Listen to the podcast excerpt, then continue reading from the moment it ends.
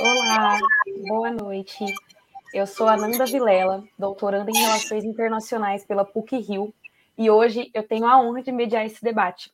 Primeiro, eu queria é, agradecer a oportunidade de fazer parte desse grupo de mediadores incrível que participa do, é, dessa construção de conhecimento dentro do Instituto Diplomacia para a Democracia, nesse projeto é, Programa Renascença e também é, agradecer a presença de é, todos os debatedores aqui. Hoje nós vamos conversar sobre direitos humanos e discriminação racial no Brasil. O Brasil é signatário de vários tratados a favor dos direitos humanos. É, tinha, até esse governo atual, uma presença forte nas discussões sobre o tema em fóruns internacionais, em relação especificamente à discriminação racial, o país é signatário de três é, tratados importantes: a Convenção é, 111 da OIT, a Convenção relativa à luta contra a discriminação no ensino e a Convenção Internacional sobre a Eliminação de todas as formas de discriminação racial. Teve também uma forte, uma forte presença nos debates para a Conferência de Durban em 2001. Contudo, a gente sabe que é, ser signatário desses documentos não traz a justiça e a proteção para povos negros, negros e indígenas dentro do país. No Brasil, a cada 23 minutos, um jovem negro é morto. Povos negros e indígenas são massacrados todos os dias, têm seus territórios roubados, sua cultura dizimada, sofrem e lutam contra o genocídio diariamente. Portanto, a nossa intenção aqui hoje é desenvolver uma conversa sobre direitos humanos e discriminação racial, na intenção de contrapor o discurso de direitos humanos com a realidade vivida no país e pensarmos juntos as maneiras, é, maneiras, né? As maneiras não, maneiras de implementação de proteções para a população negra e indígena em uma política futura uma política externa futura, que é sobre isso que trata esses debates no geral. Então, hoje eu tenho a honra de receber aqui ao meu lado três convidados incríveis. Primeiro, o professor é, Matheus de Carvalho Hernandes. Ele é professor de Relações Internacionais e do mestrado em Fronteiras e Direitos Humanos da Faculdade de Direito e Relações Internacionais da Universidade Federal da Grande Dourados, doutor em Ciência Política pela Unicamp, mestre em Ciências Sociais e bacharel em Relações Internacionais pela Unesp. Foi coordenador da terceira edição da pós-graduação Lato Sensu, especialização em Direitos Humanos e Cidadania da UFGD, e tem como eixo de pesquisa o tema dos direitos humanos na política internacional. Também temos aqui o Pablo Militão, é mestre em Relações Internacionais pelo Programa de Pós-Graduação em Relações Internacionais da Universidade Federal de Uberlândia e bacharel em Relações Internacionais e Integração pela Universidade Federal da Integração Latino-Americana, UNILA com período sanduíche na Universidade da República Uruguai. Tem experiência na área de relações internacionais, com áreas de pesquisa e interesse em política externa brasileira, instituições internacionais, relações étnico-culturais, interculturalidade, políticas linguísticas, direitos humanos e direitos de refugiado. E é, em terceiro, mas não menos importante, temos aqui também a Tainá Pereira. Ela é mestre em Ciências Políticas pelo Programa é, de Pós-Graduação em Ciências Políticas da Unirio. Atualmente é chefe da área de Diversidades e Relações Étnico-Raciais da Secretaria Especial de Políticas e Promoção da Mulher do Rio de Janeiro. Bacharel em Relações Internacionais pela Universidade Estácio de Sá. E hoje é conselheira do movimento é, Mulheres Negras Decidem, que busca fomentar a participação de mulheres negras na política institucional e também compõe a equipe do projeto de educação política ou não internacionalista. Então, é, sem mais delongas, eu passo a palavra para os nossos convidados para fazer as considerações iniciais e logo a gente começar a nossa conversa. A gente pode começar com você, Matheus. Acompanhando esse belo projeto desenvolvido pela Diplomacia para a Democracia, o programa Renascença é um programa que eu acompanho já há bastante tempo. Acho o nome genial, maravilhoso, porque o nome já nos enche de, de horizontes. Então agradeço muito o convite da Ananda, muito gentil o convite dela. É, é um prazer estar ao lado do Pablo, que eu já conheço, um pesquisador muito sério, comprometido, jovem, diferente de mim, que estou ficando velho é, sobre temas de direitos humanos na política internacional e um grande prazer conhecer a Tainá. É, Tainá, um grande prazer mesmo. Eu acompanho, especialmente pelo Instagram, o Mulheres Negras que Decidem. Quando eu vi que você estava também, fiquei é, super feliz de poder ter essa chance de a gente estreitar é, esse contato. Então, eu sou, eu sou, primeiro que muito curioso, porque acho que é a primeira vez na minha vida, gente, que eu estou numa mesa em que eu sou o mais velho. Por um lado, estou bastante triste com isso, né? Por outro lado, estou é, muito feliz e acho que combina muito com a ideia de renascença, né, do, do, do programa, né. mostra que uma geração muito forte, tanto do, nas relações internacionais, né, nas ciências sociais, nas, nas, políticas públicas, nas discussões raciais, enfim, é, vem e vem disposta a, a, transformar. E isso me anima muito, saber que a gente está numa mesa realmente com pessoas jovens muito comprometidas com a causa, mas ao mesmo tempo muito sofisticadas intelectualmente. Acho que a gente precisa dessa associação, né? E isso me deixa muito feliz. E aí, como, que eu, como eu sou um, um velho, é, e devedor de colaborações institucionais que me trouxeram aqui. Então, e eu divulguei amplamente entre os meus alunos da UFGD, tanto do mestrado quanto da graduação em Relações Internacionais, quanto ao pessoal que está acompanhando é, por conta da Monções, né, da Revista de Relações Internacionais.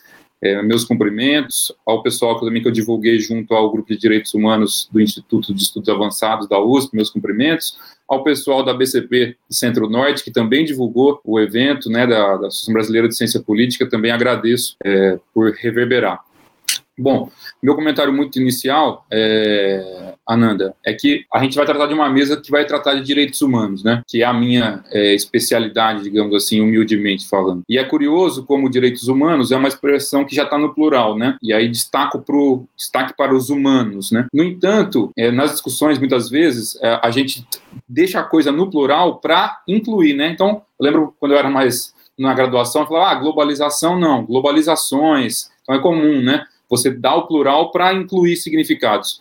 E é curioso como os humanos, dos direitos humanos, é um plural não necessariamente inclusivo na sua origem. Ele é um plural que pode ser invisibilizador e, por vezes, até acrítico. Por quê? Porque ele parte de um sujeito supostamente universal, ocidental, branco, hétero, é, muitas vezes que não é necessariamente pobre, ou seja, uma interseccionalidade conservadora, né? Se a gente olha por essa lente, a gente percebe rapidamente. Então, esse sujeito combina muito pouco com a pluralidade e a diversidade brasileira. Pluralidade e diversidade que não descrevem perfeitamente o cenário, porque essas palavras, né, elas não evidenciam, na, na primeira vista, as violações históricas e sistemáticas que povos indígenas negros e negras sofrem. Né? Portanto, é, é, preciso que, sem jogar o bebê com a água do banho, e o sistema ONU, por exemplo, tem muitos defeitos, o Pablo pode falar sobre isso também, mas não tem outro melhor, e a gente está vendo agora como ele vem se constituindo como um fronte de luta importante contra o bolsonarismo e sua política externa é, retrógrada. Então, sem jogar esse bebê com a água do banho, é, é preciso que questionemos quem são, afinal de contas, os humanos que estão incluídos nessa categoria digna de direitos e de gozar desses direitos. Então, essa mesa é muito bem-vinda, inclusive nesse sentido. Né? E nunca é demais lembrar que o propositor, por exemplo, da Conferência de Durban, que teve seus problemas, mas tem vários avanços, ainda que nem sempre a literatura é, ressalte isso, quem propôs foi um embaixador brasileiro, José Augusto Lindgren Alves, que eu até tenho a honra de ter algum contato, que ele prefaciou o meu livro tal, sobre a Conferência de Viena.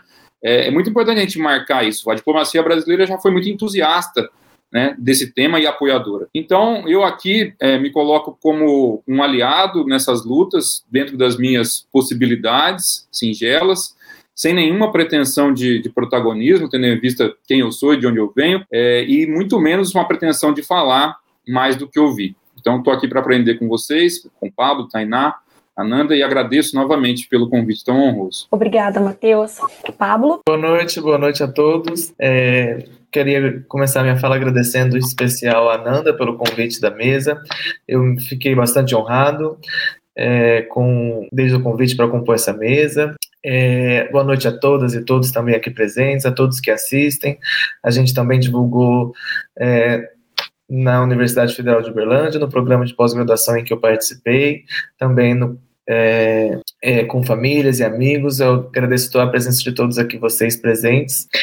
E eu gostaria de começar minha fala inicial sobre é, dizendo que hoje, necessariamente, é, nós temos um tempo de que se faz mais que necessária a construção de diálogos em prol de direitos humanos, em prol da, é, de, de, de, discussão sobre discriminação racial e discriminação também indígena, em que é necessário que a gente comece a a construir mais espaços de diálogos num momento de que senão as pessoas não querem escutar tantas outras pessoas com opiniões diferentes, em que é uma polarização muito grande que se não se escuta mais a outra pessoa, então é essencial que o nosso diálogo se extrapole para ambientes fora da academia também, para ambientes que sejam, é, que sejam nas mídias tradicionais, que abarquem sobre os direitos humanos, nas novas mídias com os avanços tecnológicos também, que, que conversem sobre os direitos humanos, e que também é, no mercado de trabalho, e que seja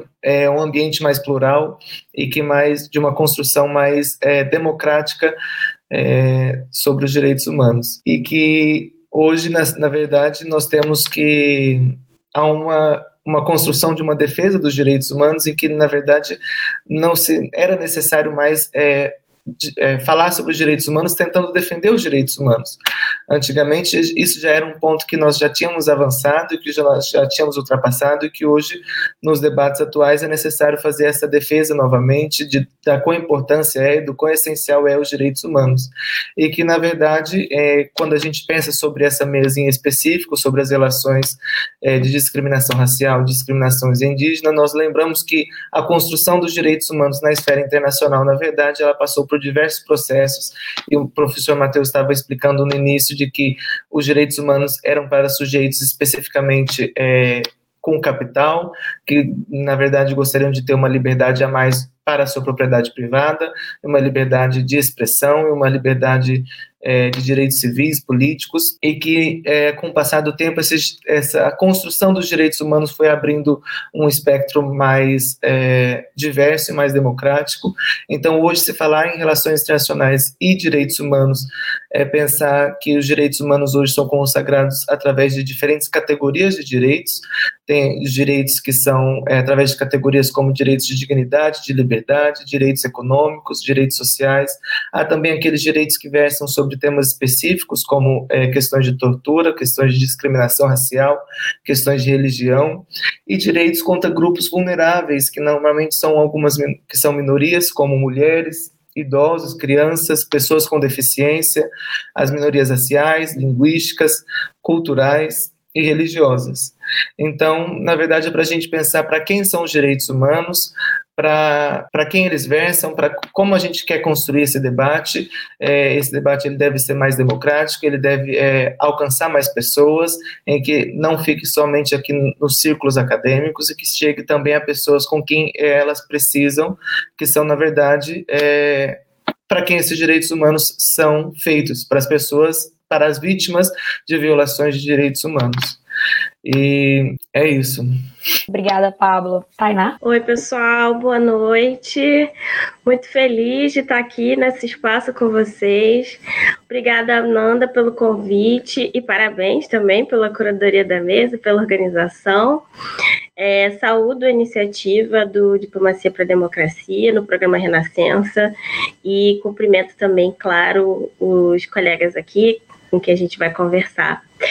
É, eu estou bem, particularmente feliz, é, melhor dizendo, em estar aqui, porque boa parte do esforço que eu e as minhas companheiras do Movimento Mulheres Negras Decidem têm feito desde que o movimento surgiu em 2018, é, consiste em recuperar o legado de mulheres negras brasileiras nas mais diversas frentes de atuação. E uma que é particularmente pouco lembrada é a atuação das mulheres negras em fóruns internacionais, como a Conferência de Durban, que já foi citada por vocês aqui, e cujos reflexos são muito importantes para a formulação de políticas públicas no Brasil, é, principalmente para a garantia de direitos fundamentais, como saúde e educação, dessa imensa parcela da população brasileira que corresponde é, às pessoas negras e que fundamentalmente tem uma relevância é, ainda maior quando a gente considera as violações sistemáticas que são é, apresentadas, é, confrontadas a esse grupo populacional aqui no Brasil. Então, as estratégias pensadas e adotadas por mulheres negras é, nesses fóruns internacionais que desembocaram na agenda defendida por essas mulheres e por outros grupos é, de pessoas mais progressistas.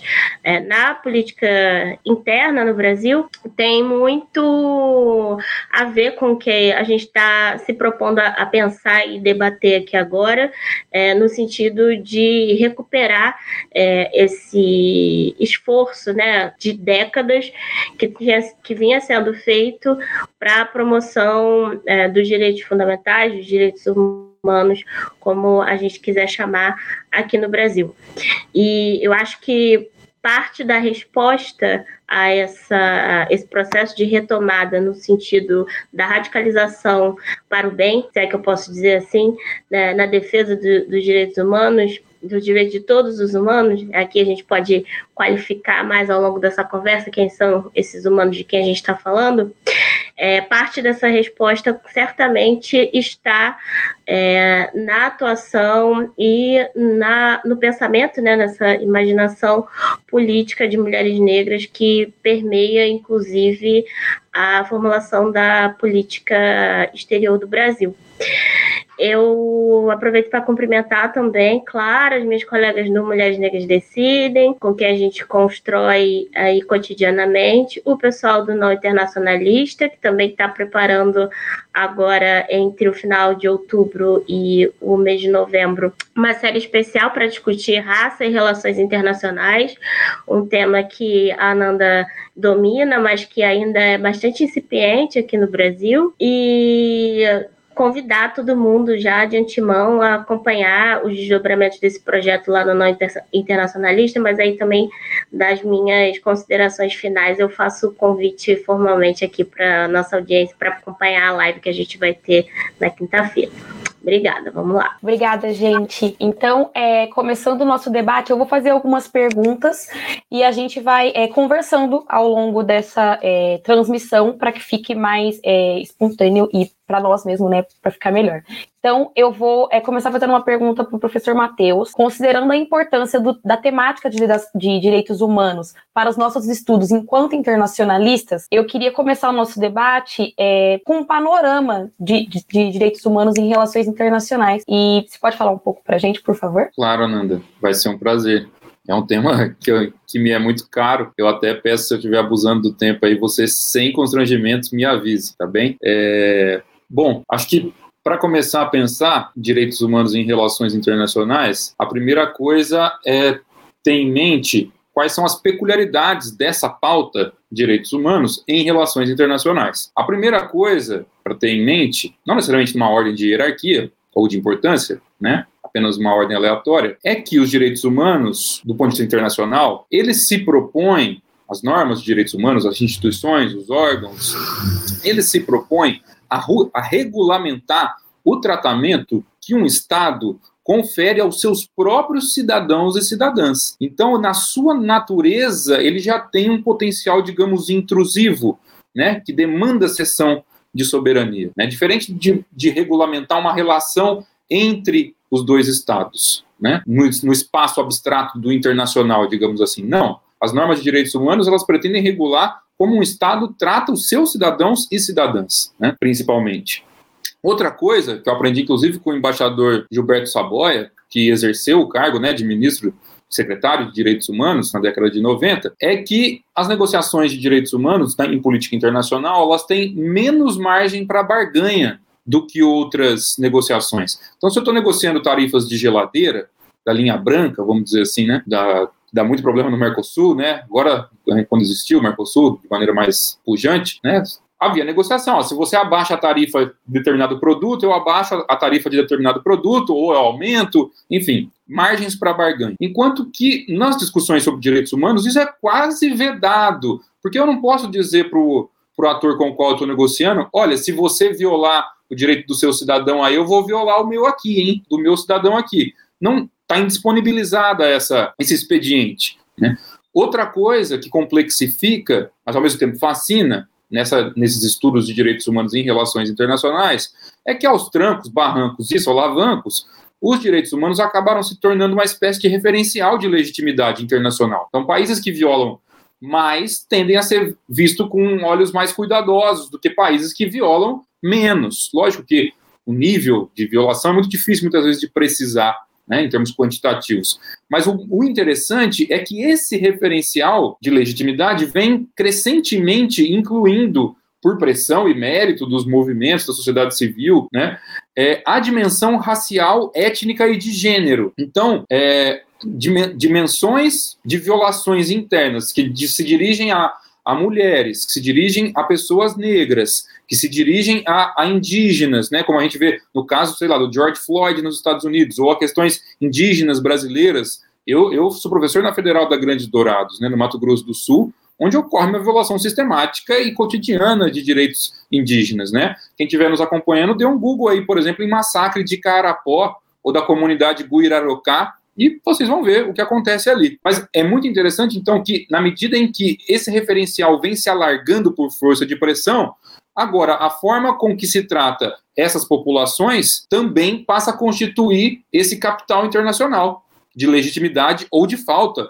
de legitimidade. Outra peculiaridade, é, Ananda, é que ao trabalhar direitos humanos em relações internacionais, é uma das pautas, talvez junto com questão ambiental, se a gente quiser colocar num grande bojo também questões migratórias, que tem alta participação da sociedade civil, ou pelo menos pressão forte da sociedade civil para participar. É até uma coisa que a gente pode discutir depois mais para frente, que inclusive esse espaço da sociedade civil, no caso dos, dos grupos de direitos humanos, que, te, que tradicionalmente eram preenchidos por grupos progressistas, vamos usar essa palavra genérica, hoje em dia começa a ser disputado. Nessa tendência que a gente está tendo, infelizmente, de backlash, de retrocesso, para a qual o Brasil vem contribuindo, começa-se a se formar um grande arco de organizações da sociedade civil que são conservadoras, e algo com o qual uma política externa é, pós-bolsonarista vai precisar se preocupar. É, outro, outra questão é que é, os direitos humanos são muito transversal do ponto de vista das políticas públicas. Né? A Tainá mencionou a questão de políticas públicas, eu nem vou entrar é, muito nisso, mas um governo que pretende ser bem visto internacionalmente e, com isso, fazer políticas de direitos humanos, terá que dar aos direitos humanos uma transversalidade muito grande. E isso vai se refletir na forma como ele atua internacionalmente. E, por fim, é ter clareza que, independente se a gente gosta ou não, quer ou não, os direitos humanos, no, no cenário internacional, eles são indissociáveis dos jogos geopolíticos. Né? Quem, quem luta por direitos humanos, quem, quem trabalha com isso, quem milita com isso, quem acredita nisso, precisa ter a consciência de que esses jogos existem e muitas vezes eles não são dribláveis. É preciso aprender a navegar em meio a eles, em meio a, a essas tensões políticas. É o caso de George Floyd, né? Alcançou uma repercussão internacional imensa foi abarcado pela ONU, pelo Conselho de Direitos Humanos, que é o, o, o âmbito de estudo do, do, Pablo, mas na hora H os Estados Unidos ainda conseguiram tirar que a resolução fosse exclusiva sobre os Estados Unidos, né, e passou uma resolução sobre violência policial mais genérica. Né. Além disso, os direitos humanos eles são um dos maiores. Começou a chover forte aqui, espero que o sinal da internet sobreviva. Os direitos humanos são um dos maiores nutrientes do multilateralismo. Então, de um lado, tem espaços, burocracias, que são normalmente aliadas às causas de direitos humanos, ainda que haja muitos limites. Basta a gente pensar no Alto Comissariado da ONU sobre Direitos Humanos, na Comissão Interamericana de Direitos Humanos, né? Mas são aliados, na maioria das vezes. De outro lado, esses espaços, essas burocracias, essas organizações são dependentes de apoio, seja de atores, de estados, né, que apoiam nas suas políticas externas, é, que adotam os direitos humanos como parte da sua política, mas também depende de entes da sociedade civil, onde, porque, que se constituam como fontes de informações credíveis, né? porque a, a, organismos de direitos humanos vivem em tensão com os estados. Portanto, a garantia da existência desses espaços internacionais de direitos humanos depende do apoio da sociedade civil, mas mais do que o apoio, de que a gente constantemente provoque essas instâncias. Né? A gente poderia até mencionar a questão do paradoxo é, do Estado, mas eu tenho certeza que tanto Tainá quanto o Fábio podem falar disso melhor do que eu. Né? E especificamente sobre o sistema ONU, para encaminhar minha fala ao final, para não pegar demais o tempo de vocês, eu sei que especificamente também isso pode ser abordado pelo Pablo sobre o Conselho de Direitos Humanos, mas é muito interessante que a ONU, na sua gênese, como eu disse na minha fala inicial, ela partia de uma universalidade um pouco a priorística, né, a priori, né, uma, uma universalidade que, infelizmente, gostemos ou não, vinha junto com um, pacote de branquitude colonial. E a partir de Viena e de Durban também, a gente tem um universalismo que não é mais a priorístico, né, é um universalismo de chegada, ou seja, se é que chegaremos a concepções universais, do ponto de vista filosófico, né, ainda que que nos interessa aqui do ponto de vista institucional é que temos essas cartas, esses documentos, ele agora, esse chamado universal ou esse multiverso vai ter que incluir perspectivas outras, que vêm das vivências dos povos negros, das cosmogonias dos povos indígenas, né, da vivência de, é, infelizmente, derivada do patriarcalismo sobre as mulheres, enfim. E aí os debates sobre discriminação racial e racismo, né, para a gente dialogar diretamente com o tema da mesa, eles permitem que temas estruturais e muitas vezes evitados, principalmente pelo Ocidente desenvolvido, ou mesmo por conservadores de qualquer lugar. Então, esses debates sobre discriminação racial e racismo, do ponto de vista internacional, permitem que temas estruturais venham à tona nos espaços sobre direitos humanos. Do que eu estou falando? Que nos âmbitos de direitos humanos, como o Conselho, a Assembleia Geral, ou relatores especiais, comitês de tratado, se fale sim sobre escravidão, sobre tráfico de escravos, sobre colonização, né, passado colonial e presentes, coloni permanências coloniais, xenofobia. Então, com o passar do tempo, as instituições mais sensíveis e que têm algum nível de independência, como é o caso do Alto Comissariado, por exemplo, começou a organizar seu eixo a partir da provocação dessas discussões, ou seja, não se orientar simplesmente pela dignidade como um super princípio, mas trabalhar nos eixos da discriminação e da desigualdade, né? Encarando esse, esse eixo, digamos, com muitas aspas, simbólico e material, não como dimensões separadas, mas como dimensões que se integram, né? A discriminação e a desigualdade ela não é de base apenas simbólica de reconhecimento, ela envolve, na maioria esmagadora das vezes, também redistribuição material, injustiças materiais. A, a Tainá mencionou na primeira participação dela aqui direitos essenciais, saúde, educação. Né? Então, é, acho que aos trancos, barrancos e solavancos, mais uma vez, essa interseccionalidade de considerar gênero, raça, classe, vem começando a adentrar nos espaços de direitos humanos da ONU, especialmente nos mandatos dos relatores especiais. E uma política externa que se pretender é, pós-bolsonarista, né, que dialogue com direitos humanos, que seja uma apoiadora de direitos humanos, que seja receptiva e amistosa a esse repertório, vai precisar incorporar uma visão interseccional. Acho que é isso, Ananda. Obrigada. Eu acho que já foi um início ótimo para a gente começar o nosso debate, né? Agora eu tenho uma pergunta para Tainá. A gente percebe que a narrativa sobre os direitos humanos se distancia um pouco da prática na política nacional e até internacional. É um discurso muito diferente do que se pratica.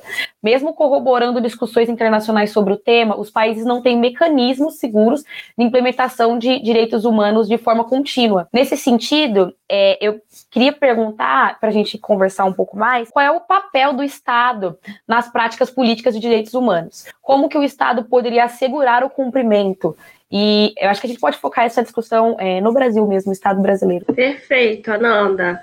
Acho que, como o professor já colocou, é, cabe é, na nós, atores aí das relações internacionais, nas mais diversas esferas, sendo pesquisadores, sendo servidores civis internacionais, formadores de política, qualificar essa universalidade é, dos direitos humanos, né? Então, quando a gente diz que direitos humanos universa são universais, é importante, é, como o professor já colocou, dizer que nem todos os direitos que estão lá na carta e que são é, defendidos dentro das Nações Unidas são adotados e respeitados por todos os 190 e muitos países que compõem o sistema ONU. Que, isso é importante porque dificilmente você vai é, ver qualquer governo, é, e mesmo o nosso hoje, a gente pode usar o governo brasileiro como exemplo,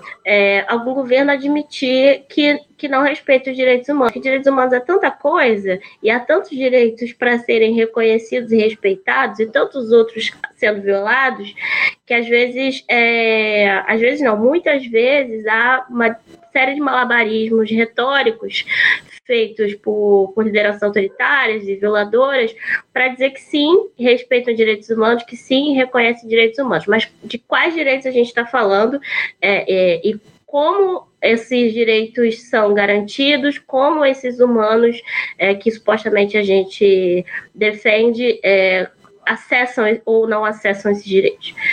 Acho que esse é um ponto para a gente observar e, e, e, pontuar, porque, como já foi colocado também, não basta que a Constituição, né, as leis assegurem é, esses direitos, é preciso criar garantias para acesso a eles.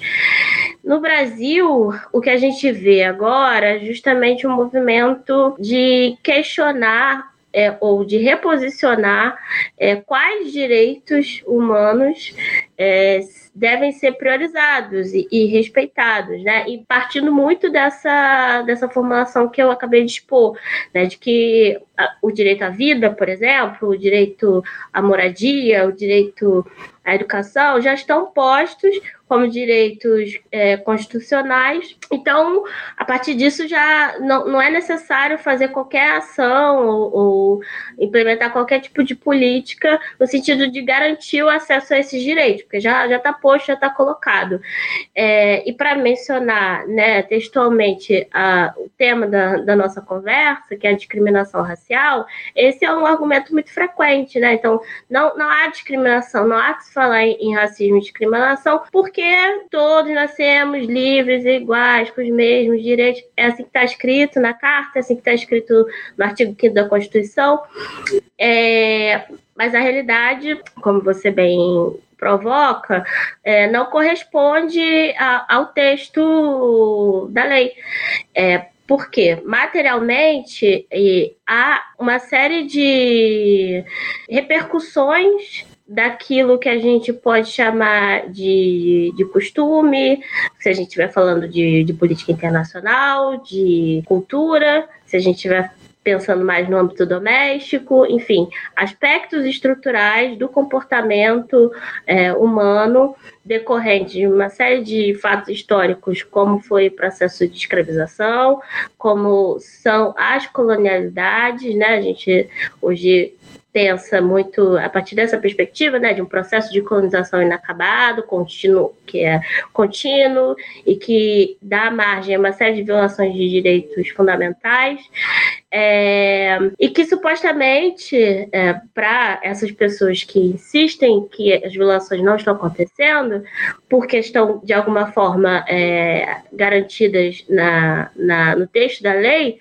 é, essas, essas contradições acontecem justamente porque não se pensou ou não se quer pensar em mecanismos de garantia de direitos. E aí, enfim, para não me alongar muito nesse debate é, jurídico, que não é a minha área especialmente, eu gosto muito de pensar é, em como os movimentos de mulheres negras no Brasil têm contribuído para o processo que é bem mais amplo é, e longo, de mais de, de 20 anos, anterior à Durban, eu diria, de incorporar a essa expressão, a essa ideia mais geral de direitos humanos, é, os direitos mais básicos, mais fundamentais, justamente para garantir que, que essa categoria de direitos não seja deturpada e não seja minorizada, né, erroneamente apropriada pelos grupos reacionários, pelos grupos conservadores, como é o caso no Brasil hoje, é, e, e que faça com que o, o governo brasileiro consiga, de alguma forma, voltar à, à prática é, de defesa, de ampliação do acesso a direitos. Então, a saúde, por exemplo, né, para manter o exemplo da saúde, é um direito humano, é um direito fundamental. E aí a gente enquadra é, e, e, e debate questões como os direitos sexuais e reprodutivos dentro dessa chave, justamente para, primeiro, explicitar as diferenças gritantes no acesso a, de mulheres a, a, a, serviços de saúde para garantir o, o, seu o direito sobre o próprio corpo, a sua autonomia. É, o direito, a questão da segurança alimentar, né? Todo mundo tem direito de comer. E aí, como é que a gente alinha, por exemplo, a questão que a gente está enfrentando agora, da dificuldade de acesso à água, de fornecimento de, de água potável em diversas áreas do Brasil, ao debate da segurança alimentar e ao direito fundamental de se alimentar, né? o direito humano de ter comida no prato. Eu acho que esse tipo de formulação, esse tipo de construção é que deve nortear a, a formulação de políticas e o, o debate público de, de forma geral a partir de agora, para que a gente consiga sair desse limbo né, em que a gente se colocou é, e que a gente discute terminologias e faz muitas vezes a defesa de determinadas expressões, de determinados conceitos, sem se atentar que esses mesmos conceitos podem assumir outros significados e já estão assumindo é, para defender uma série de retrocessos. Então, que a gente se aproxime cada vez mais, inspirados nesse, nesse legado e nessas experiências é, do, do Brasil no, nos organismos internacionais, em especial de, de mulheres negras nos órgãos internacionais, de aproximar o debate, tanto é, qualitativo quanto formalmente, quer dizer, nomeando essas coisas básicas do nosso dia a dia, como direitos humanos, tanto dentro quanto fora do Brasil, é, para que novamente, é, isso seja tema do, do debate público e, e para que a opinião pública também é, se, se atente para para a questão sem se deixar contaminar pelo viés é, reacionário né, e, e, de direita. Acho que é um, um, pouco disso. Acho que o caminho passa por, por essas construções, por essas formulações, por essa aproximação é, do, da, da, prática cotidiana e, e, dessa identificação imediata né, entre a, a comida no prato e o direito de se alimentar, é, o direito à autonomia sobre o próprio corpo, como direito à saúde, como direito humano. Acho que é um pouco disso. Ótimo, Tainá, muito obrigada. Agora, é, pensando na sua fala, inclusive, é, o Brasil tem um histórico positivo em torno das discussões de direitos humanos, né? Como eu apresentei no início, agora como a, a Tainá também relembrou em algumas falas, tinha uma presença ativa nos fóruns internacionais e um posicionamento favorável positivo para nós. É, pesquisando esses posicionamentos é, nos governos Lula, Dilma e Bolsonaro, o Pablo defendeu sua dissertação há pouco e eu gostaria que é, você falasse, Pablo, você falasse um pouco para nós sobre esses posicionamentos de, desses governos nesses fóruns internacionais sobre direitos humanos. É, você percebeu alguma é, mudança nos posicionamentos em cada governo? É, oi, oi, Ananda, de novo. É, obrigado pela pergunta. É, mas veja bem, quando a gente pensa sobre a política externa brasileira, é, desde os, é, em momentos é, antigos, anteriores ao atual governo, é, até de construção de cenários de direitos humanos, construção em espaços multilaterais de direitos humanos, a gente percebe que é, o Brasil tinha uma posição de muita importância nesse cenário de debate multilateral de direitos humanos e questões é, relacionadas à discriminação racial. Como o professor Matheus já é, é, colocou para a gente também, ele teve uma participação muito importante na declaração, é, na Conferência de Durban, em 2001, é, não só também em Durban, mas ele também teve na redação do texto da Conferência de Viena de Direitos Humanos em 93.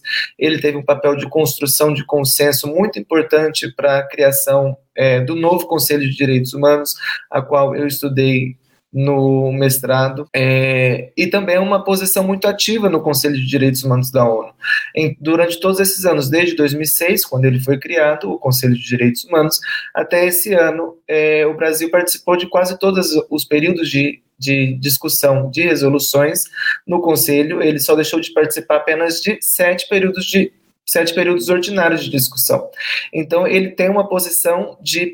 Ele tem uma, é, uma presença bastante importante nesse, nesse cenário de discussão multilateral, e ele é um país que, é, que tinha uma imagem de uma imagem positiva sobre os direitos humanos, de modo é, no cenário internacional de como os países viam a questão de diplomacia em relação aos direitos humanos do Brasil, não necessariamente em específico sobre a como é a condução de políticas públicas e a condução dos direitos humanos no cenário é, doméstico, como é já bem observado pela pela fala de alguns aqui hoje, que se estudar direitos humanos é, exige um desafio muito especial, porque não é somente é, como que o país fala sobre os direitos humanos no cenário internacional, mas é também como que ele atua com a sua população doméstica e como que ele é, vê as questões de sofrimento humano dentro da sua própria população. Então, não necessariamente um país que esteja tratando e falando, sendo ativo numa posição de destaque no cenário multilateral e defendendo, promovendo e garantindo os direitos humanos, ele pode que pode ser que essa mesma atuação não seja tão não seja tão feita de forma é, correta e abrangindo todos os grupos da sua população local. É, então, em especial, respondendo a sua pergunta e também apresentando um pouco sobre o Conselho de Direitos Humanos para aqueles que estão nos ouvindo não conheçam muito bem, o Conselho de Direitos Humanos das Nações Unidas é um órgão multilateral da ONU, da Organização das Nações Unidas. Ele é subsidiário direto da Assembleia Geral das Nações Unidas. Ele é composto por 47 assentos foi criado em 2006, é, como uma forma de reformulação da antiga Comissão de Direitos Humanos, e essa Comissão de Direitos Humanos vinha sendo alvo de críticas de diversas, e que é, aqui eu não consigo, é, não consigo colocar todas as críticas aqui, mas de modo breve, eram de falta de urgência para responder às questões de direitos humanos no cenário internacional, a falta de representatividade também, de discussão é, das resoluções, é, a, o uso imparcial é, das resoluções, a forma de condenação de alguns países e a prática do uso seletivo também de que é, países desenvolvidos utilizavam aquele espaço de concertação internacional, a antiga Comissão de Direitos Humanos, para a forma de estabelecer a sua política externa, ou então forma de é, de criticar alguns países que não eram é, seus amigos na esfera internacional. Então, a partir dessa crítica, vinha sendo, foi sendo reformulado e o Brasil, inclusive, teve um papel muito importante nessa sua, na nova construção desse organismo multilateral e é, a partir disso, foi criado o Conselho de Direitos Humanos, com 47 assentos, sendo esses assentos distribuídos de forma geográfica e equitativa a diferentes grupos regionais classificados pela própria organização. O Brasil, então, é, compõe o grupo de estados latino-americanos e caribenhos, e que, na verdade, o país, é, cada país só pode ter três, dois mandatos consecutivos. Então, é, o Brasil, de 45 períodos de resoluções, de períodos de discussão, é, que tem na, no Conselho de Direitos Humanos hoje. O Brasil não esteve presente em sete desses períodos, só que quando a gente percebe que é, não se pode ter dois mandatos consecutivos, a gente vê que as faltas que o Brasil é, que o Brasil esteve, as faltas que o Brasil não estava, né, no Conselho de Direitos Humanos era devido também a por causa dessa dessa política de é, não consecução de mandatos consecutivos, na eleição de mandatos consecutivos. Em relação à atuação do Brasil no Conselho de Direitos Humanos, a gente percebe que o Brasil tinha um posicionamento bastante similar a de diversos outros países do grupo do GRULAC. Não especificamente todos, porque existem países que é, apresentam um padrão de votação é, diferentes da maioria, como por exemplo Cuba e Venezuela, mas em relação a outros países, o Brasil tinha uma posição de, é, de uniformidade com alguns países. E em relação, e isso começa a mudar, a modificar em 2017 e também 2016 e também ao longo dos outros anos, essa mudança ela se intensifica também em 2019. Então, nós temos 2017, 2018, e é intensificada essa mudança de posicionamento divergente do GRULAC, do grupo, dos outros grupos dos estados latino-americanos e caribenhos, em 2019 2020. E isso especificamente é, dá nas, no processo de impeachment da Dilma Rousseff, com a, o mandato do Temer, então seu vice, e também com a eleição do Jair Bolsonaro o nosso atual presidente, em 2020. Então, e não só também nessas resoluções que nessas votações uniformes com o seu grupo, seus pares regionais. A gente também percebe posicionamentos divergentes do Brasil atual, em que não se via antes como em como se nunca via antes. É, o Brasil passa é, a se abster de temas importantes para a sua política externa e também passa a votar é, contra a aprovação de diversas de diversas temáticas de resoluções importantes. Eu identifiquei no meu estudo sete, sete temas específicos em que o Brasil passa a se posicionar de modo é, contrário ao que ele se vinha é, posicionando. Então, é, são exemplos de resoluções que discutiam sobre autodeterminação dos povos, é, que discutiam sobre camponeses e pessoas que trabalham em zonas rurais, composição institucional do Alto Comissariado para os Direitos Humanos, cooperação internacional, desenvolvimento, é, dívida externa e medidas coercitivas unilaterais. Então, esses temas, esses sete temas foram os temas que eu encontrei que tiveram mudança da política externa e do padrão de votação do Brasil nesse conselho. E em especial ao tema aqui que nos é caro hoje, que tem um tema que diversas resoluções é, falam sobre é, no Conselho de Direitos Humanos, que é sobre racismo e outras formas de discriminação. Então, nessas resoluções que discutiam sobre racismo e outras formas de discriminação, é, elas param em 2017. Então, não se tem como observar, na verdade, se é uma mudança de posicionamento depois, com o atual governo, porque essas, essas resoluções aprovadas por votação, elas param em 2017 o que se tem, na verdade, é que o Brasil se absteve da primeira resolução no Conselho de Direitos Humanos, que ocorreu em 2006, e após isso, em todas as outras resoluções, ele votou favorável à aprovação dessas resoluções. Mas a gente tem que se atentar que, na verdade, é, a aprovação dessas resoluções é, não significa que há um comprometimento do Brasil com essas populações e com as formas de discriminação racial é, dentro do país. Então, você é, a, a forma com que o direito humano, em especial a, aqueles que versam sobre racismo e outras formas de discriminação, é, estão nesses debates, estão nesses documentos, elas não são específicas sobre é, a atuação do Brasil com esse tema. Não existe uma resolução em específica do, no Conselho de Direitos Humanos que discute é, os direitos humanos no Brasil. Então, são é, as resoluções que versam sobre esse tema são resoluções é, de modo que discutem de modo geral essa pauta. Então, é, elas na verdade são resoluções que propõem a ação de governos que acolhem a declaração e o programa de ação de Durban e para que o governo também para que os governos adotem medidas necessárias contra o racismo, a intolerância racial é, e que também preste é, alguma forma de injustiça social, injustiça histórica a essas populações.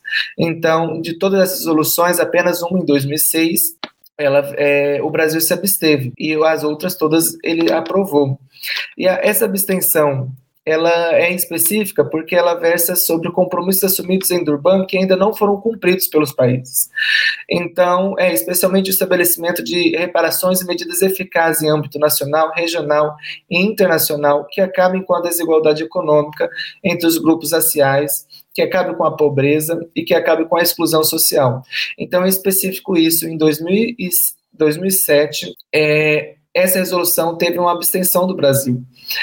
E é interessante também observar que a resolução, a última resolução que a gente teve aprovada no Conselho por votação aberta é de 2017 e que ela tem é, o título da resolução é muito específico, eu escolhi trazer ela aqui também, que é da retórica à realidade, um chamado mundial para a adoção de medidas concretas sobre contra o racismo.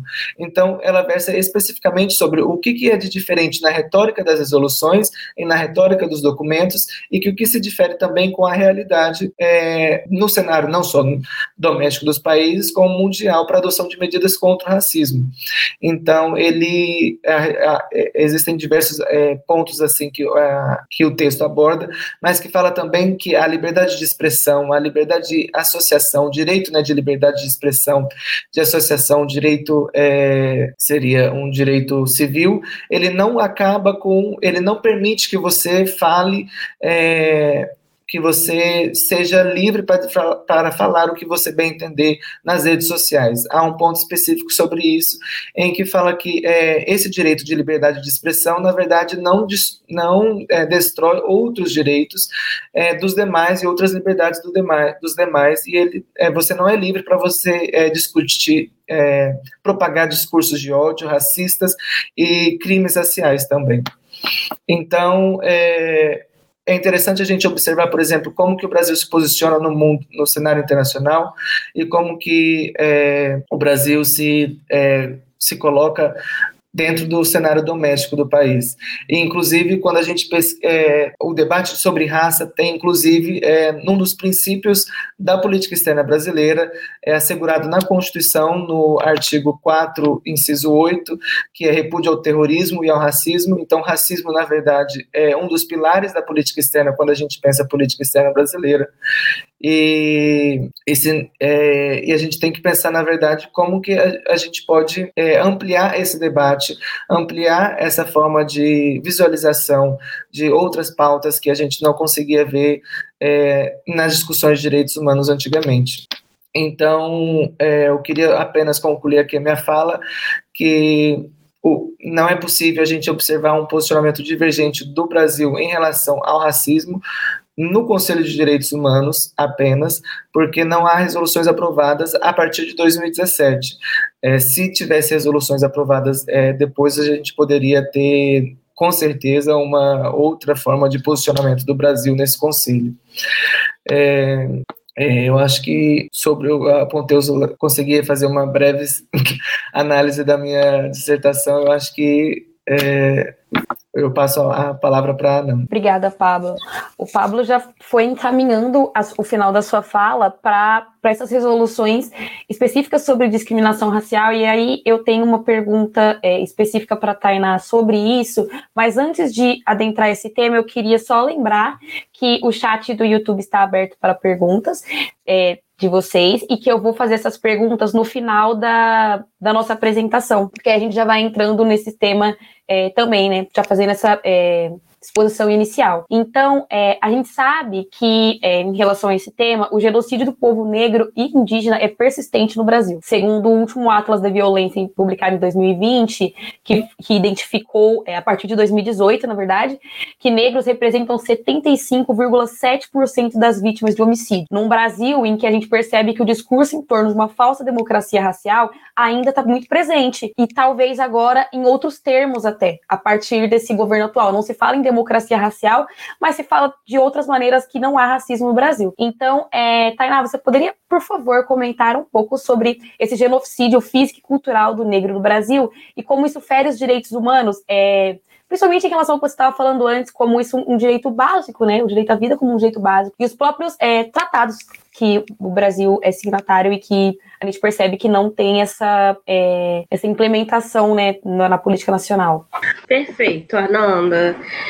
Eu vou recuperar então parte do que disse o Pablo, começar dizendo que essas contradições, né, sobre as quais a gente conversa aqui, não se iniciam depois do golpe de 2016, né? Elas já existiam mesmo antes e há uma série de fatores para que esse debate não tenha avançado é, na, na prática da, de, da política externa brasileira, na atuação do Brasil na, nas organizações internacionais, é, no debate público dentro e fora do país. Mas eu destacaria é, aqui no Brasil, né? Pensando no nosso corpo diplomático é, na composição dele, né, enfim, nas características das pessoas que hoje é, conformam o, o Itamaraty, o nosso Ministério de Relações Exteriores. Então, tem um percentual muito pequeno de pessoas negras, né?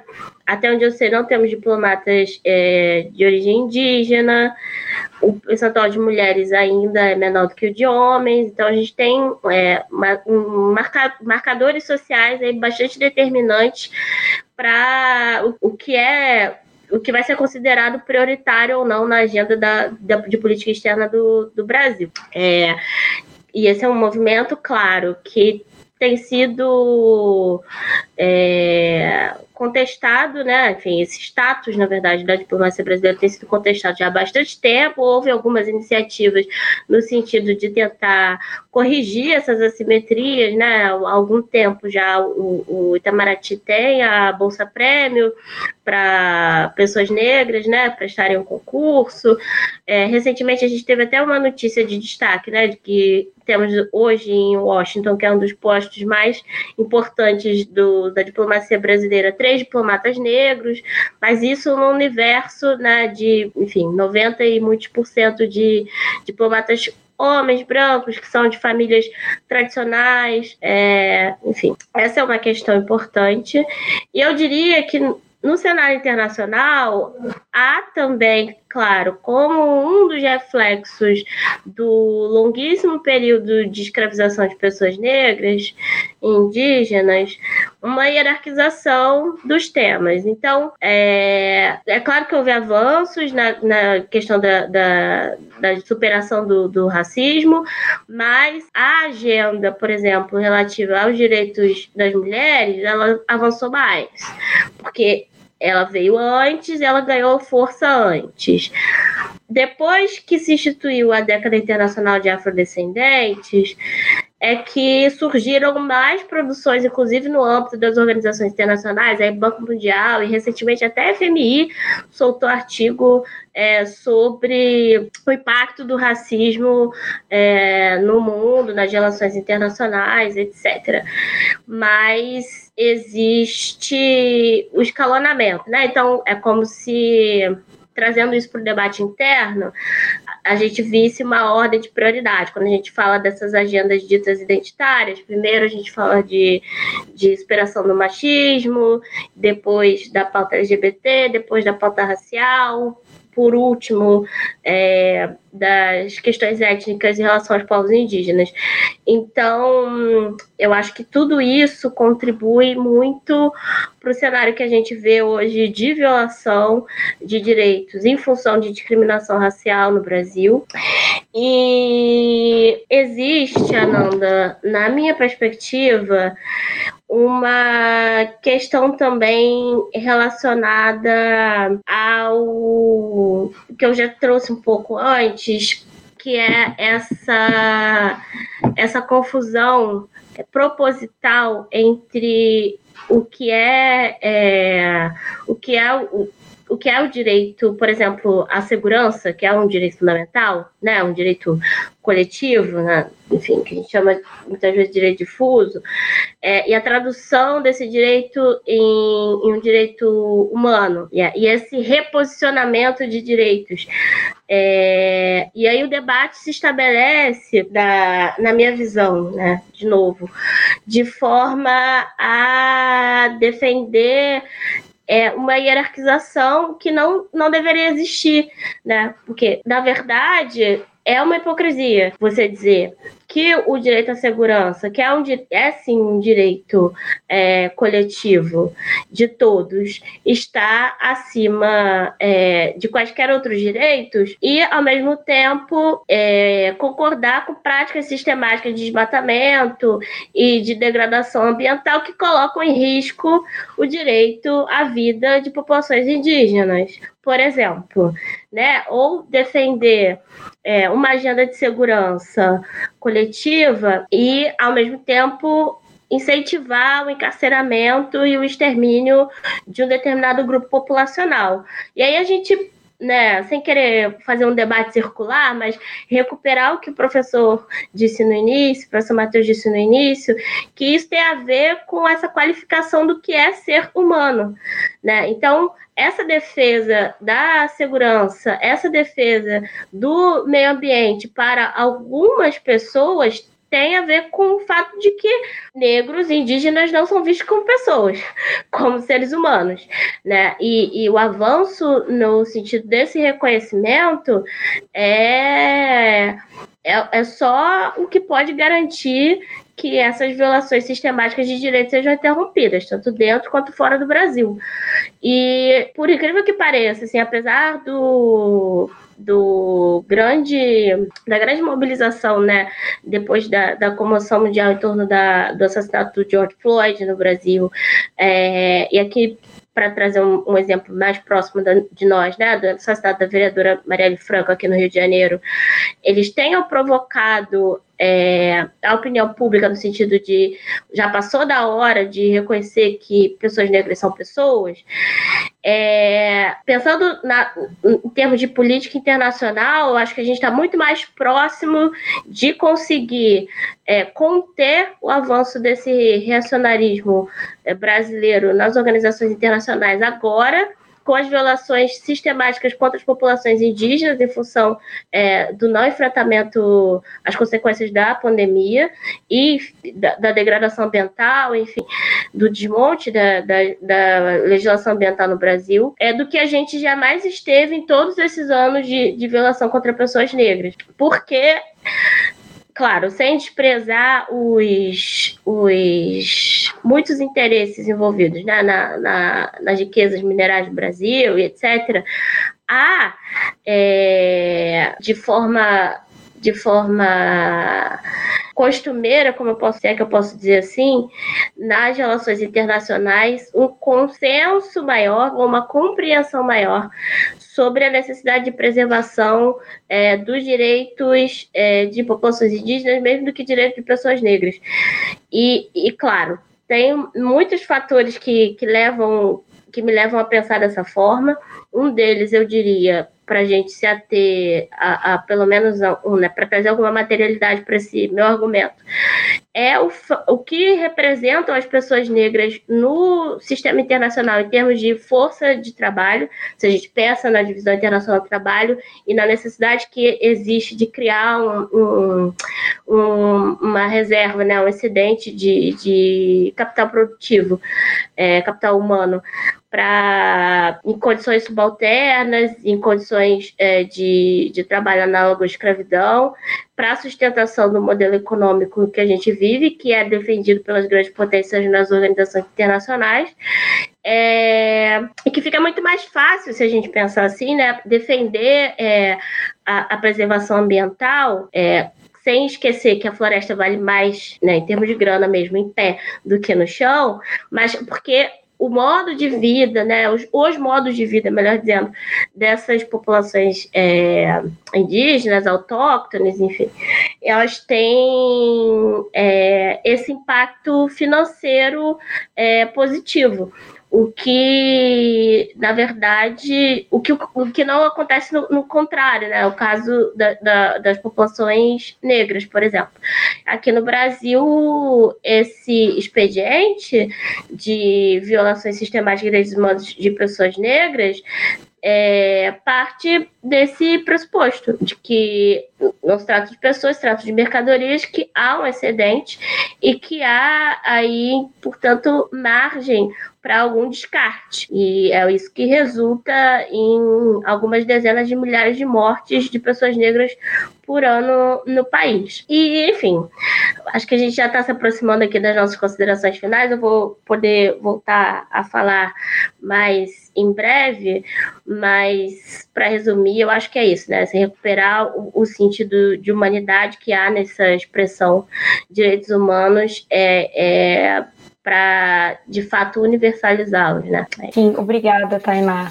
É incrível como a gente fala nisso, né? De como há uma necessidade de universalizar esses direitos humanos é, realmente universalizar, né? E não em torno de poucos sujeitos que têm acesso a isso. Inclusive, a Tainá falou sobre a década afrodescendente da ONU em sua fala, e eu queria lembrar que já temos um debate sobre esse tema aqui na, no Instituto de Diplomacia para a Democracia, que é comigo, mediando, o professor Felipe Cordeiro e o fellow da década afrodescendente Emerson Caetano.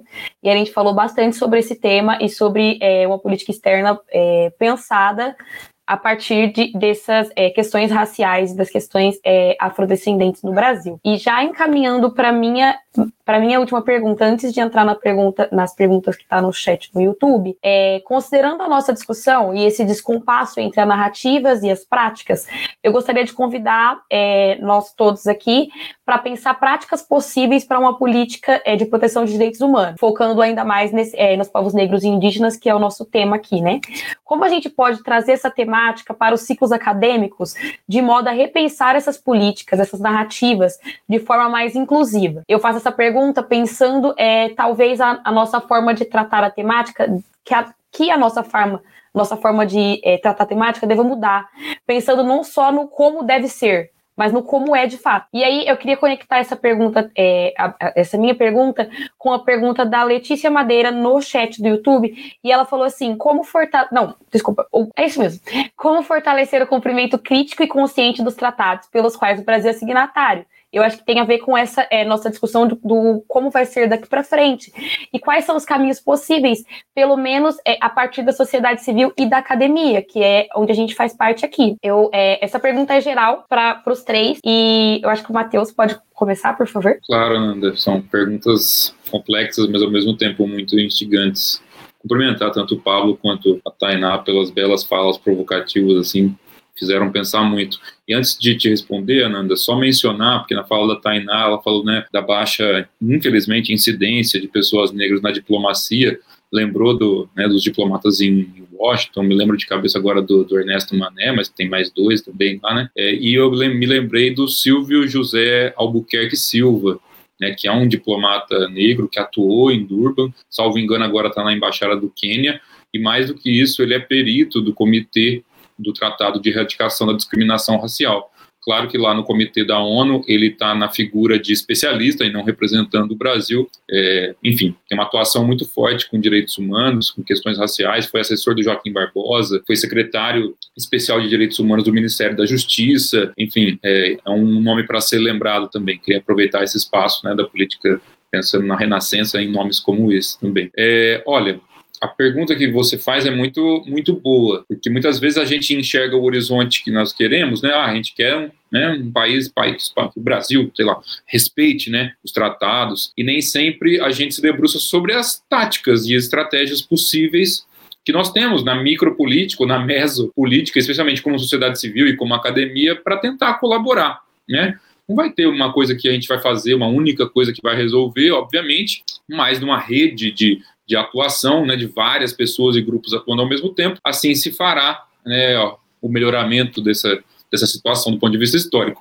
E aí eu acho é, que o que a gente pode fazer, mais como academia, eu já né, trabalhei na sociedade civil, mas agora estou mais na academia e vivo em contato com, né, com a sociedade civil também, por trabalhar com direitos humanos, mas eu acho que a gente pode usar do acesso que a gente tem, seja porque somos acadêmicos, como eu, porque somos acadêmicos não índios, porque somos é, brancos, ou porque, independentemente da nossa origem, porque dominamos os códigos do campo de direitos humanos nacional e internacional. Então, usar desse tipo de capital, desse acesso que a gente tem, para viabilizar o acesso de outros sujeitos que são historicamente vitimados pelas violações. E aí, não acho que é simplesmente trazer os debates sobre esses sujeitos e sobre eles e elas, é, se nós não considerarmos não, não basta apenas trazer, porque se a gente trouxer essas temáticas apenas como objetos de pesquisa ou até como uma extensão um pouco pragmática, em que aquele que é o, o destinatário do, do, projeto de extensão é pensado apenas como um destinatário passivo e não como um sujeito ativo, isso não vai ser suficiente. Então, é, vai ser preciso que nós encaremos esses grupos, essas violações, esses sujeitos, esses estratos populacionais, as suas organizações seus movimentos como sujeitos ativos. E, e, com isso, de forma alguma, eu quero dizer que a academia deva se furtar ao seu papel de incidir no debate público, de ficar apenas escondidinha lá. É, escrevendo papers sobre o que está rolando, não é isso. Eu acho que tem, sim, que atuar publicamente, se for o caso, a depender do seu capital, do seu acesso, puxar certos debates, a circunstância assim exigir, mas é vital que nós encaremos essa realidade, esses sujeitos historicamente violados, no caso da população negra, da população indígena, como ressaltei, falando de Dourados, né, falo isso com alguma vivência empírica cotidiana, é, é preciso encará-los como sujeitos ativos, como, e, ou seja, humanizá-los, inclusive do ponto, do ponto de vista intelectual. Né? A dimensão extensionista, falando mais uma vez como academia, como projetos de extensão, e está tendo um debate muito forte sobre a curricularização da extensão, né? Todo, todos os alunos terão que fazer extensão, cargas obrigatórias de extensão. Eu acho que aquelas pessoas que são aliados, protagonistas, enfim, desse tipo de causa, é, tem que desenvolver, né? Uma primeira sugestão, estou pensando alto aqui com vocês, acho que é para isso também, projetos sobre advocacy, clínicas e núcleos de direitos humanos com ativa participação desses sujeitos, técnicas de litigância, não necessariamente para a gente, como academia, simplesmente ensinar coisas, mas para a gente fornecer infraestrutura, para a gente fornecer segurança, muitas vezes isso é muito necessário, dependendo de onde você está falando, para a gente fornecer sistematização de dados, que é uma expertise da academia, e assim com isso a gente se perfilar ao lado desse sujeito de uma maneira sofisticada, com qualidade é, ao lado deles. Né? E, obviamente, sempre estar tá atento à participação equilibrada em mesas, eventos, mas também em vagas para cargos públicos, vagas para acesso à universidade. A gente está vendo um debate muito caro agora sobre cotas, né, sobre ações afirmativas, e acho que ainda a gente pode tensionar, que foi acho que a intenção da minha fala aqui, tensionar a linguagem de direitos humanos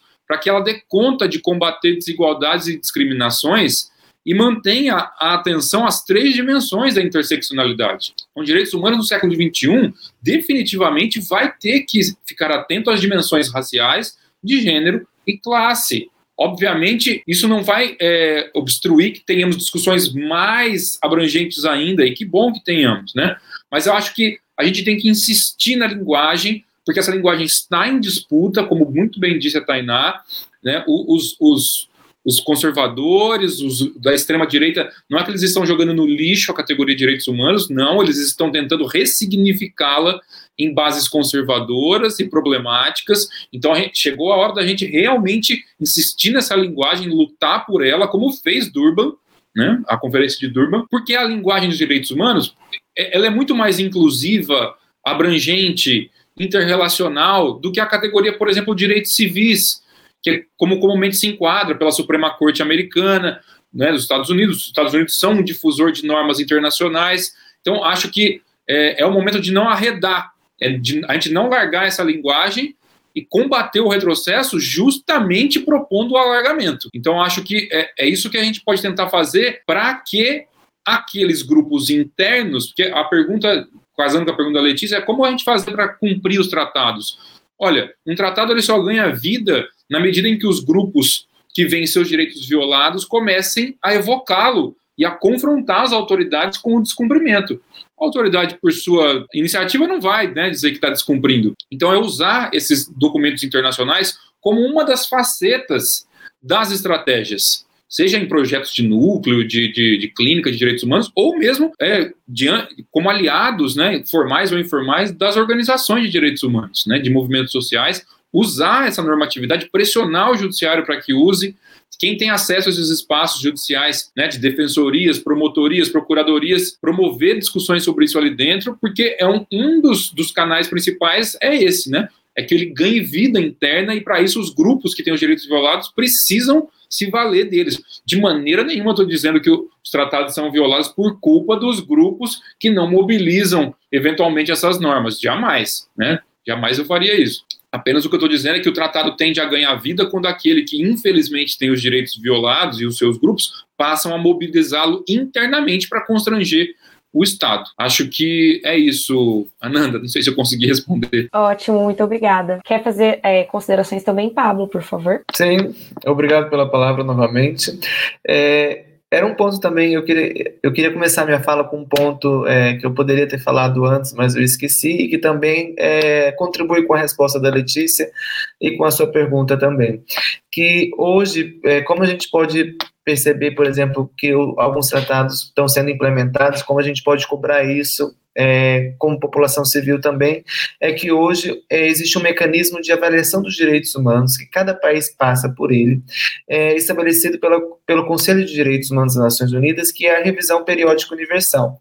Então, é, a RPU, aqui só para a gente é, abreviar um pouquinho, é, um mecanismo de avaliação de direito, da situação de direitos humanos, da, da violação de direitos humanos dos países, de, dos, dos 193 países que compõem a, as Nações Unidas, é, e que todos os países passam por eles é, em cada ciclo. Só explicando brevemente sobre o que é a RPU. Ela tem é, são diversos relatórios que, se, que ela é composta, é um relatório nacional que o próprio país produz sobre a situação dos direitos humanos no seu cenário doméstico, também um relatório sobre alguns países que é, fiscalizam essa situação de direitos humanos, e também existem recomendações que países fazem é, para outros países é, e que eles tentam recomendar, ah, tipo, é, por favor, é, ratifique esse tal tratado, ou então veja como essa, essa, esse direito está sendo violado no seu país. E um específico sobre as questões é, de discriminação racial foi feito no terceiro ciclo é, de recomendação para o, para o Brasil e feito pela Ruanda, que seria, é, abre aspas, reforçar as medidas de prevenção e punição do racismo, da discriminação e da violência violência contra os, pro, os povos indígenas e pessoas de ascendência africana, e da violência contra mulheres e meninas. Então, essa seria também uma das formas da gente, é, enquanto sociedade civil, enquanto academia, é, da gente cobrar mais é, sobre a situação dos direitos humanos no nosso país. Mas em, e conversando também amplamente sobre é, o debate de hoje, é, não seria um, é, o que seriam os direitos humanos, para quem os direitos humanos servem, quais são os direitos, quais são os sujeitos que a gente está discutindo aqui hoje, e se é, dessa longa discussão que se teve desde a criação do, do termo direitos humanos, de um ambiente é, para sujeitos brancos e para sujeitos é, especificamente aqueles que tinham propriedade e que, e que estavam é, em países desenvolvidos, para até hoje é, uma discussão mais é, aberta e mais diversa para a garantia de, de direitos a outras populações discriminadas e minorias de, mundiais e que há uma ressignificação, uma tentativa, pelo menos, de ressignificação do que é os direitos humanos hoje para é, fazer com que aqueles direitos civis, aqueles direitos que versam sobre a liberdade do indivíduo, seja ela de liberdade de constituir a propriedade privada, liberdade de opinião de falar o que você bem entender, a liberdade de é, ir e vir, ela está sendo, é, está sendo colocada num patamar acima de outros direitos, como e, e que esses outros direitos também estão sendo negligenciados, como direitos sociais, econômicos, culturais, o direito a você ter uma moradia, ao acesso ao saneamento básico, direitos do trabalho. É, então, quem esses direitos impactam é, necessariamente? Qual que é quais são os sujeitos que os direitos que estão sendo é, negligenciados hoje impacta, é, é qual é essa população que está impactando necessariamente nesses direitos. Então, é, é necessário que a gente pense é, como que a gente gostaria de contribuir para esse debate, como que a gente gostaria de fortalecer esse debate pelas vias da sociedade civil e em especial sobre a política externa brasileira, que é um tema que me é caro, a gente tem que pensar que a política externa brasileira é uma política externa é uma política pública, ela deve ser discutida no debate doméstico e ela deve ser feita e realizada também para as pessoas do seu próprio governo. E quando a gente pensa que 56% dos habitantes do Brasil são pessoas negras, a gente tem que pensar também uma política externa brasileira que seja feita para essas pessoas, que seja feita para essas minorias políticas, é, que, na verdade, essa o que se a gente pensa por política externa, né? Ou como a gente pode cobrar do nosso dos nossos governantes para que essa política externa seja uma política externa diversa, plural, para todas as pessoas que aqui é, habitam, que são cidadãos. Eu passo a palavra para a mediadora também. Tainá, por favor. Obrigada, Pablo. Muito bom, muito bom.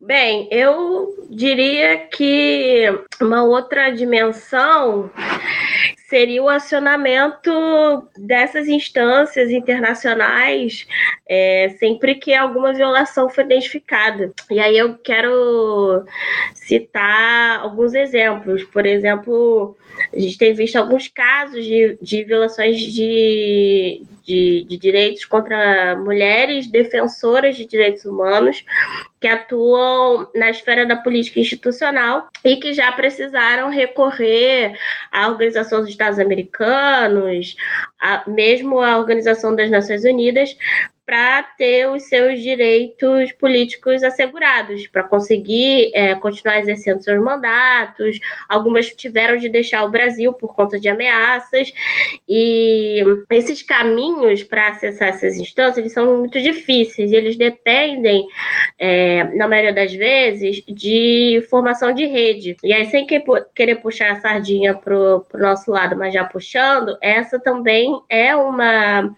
tradição é, da prática de, de articulação política, né, de, de, de advocacy, de, de incidência de mulheres negras muito importante é, para pensar a garantia dos direitos humanos, porque é, é, até bastante emocionante pensar que as redes que foram conformadas lá no período é, antes da, do, da Constituinte, né, no Brasil, lá na década de 80, muitas delas estão ativas até os dias de hoje. É, a rede de mulheres é, negras latino-americanas, que foi capaz de de realizar a conferência lá em, em 2004 e incidir para a criação da data é, do Dia da Mulher Negra Latina e Caribenha, é, e que segue né, se encontrando e, criando e pensando ações até os dias de hoje, permitiu, por exemplo, que hoje eu, Tainá, é, gestora pública no Rio de Janeiro, criasse em 2021 um calendário de atividades é, dedicado aos direitos de mulheres negras na cidade do Rio de Janeiro, durante todo o mês de julho.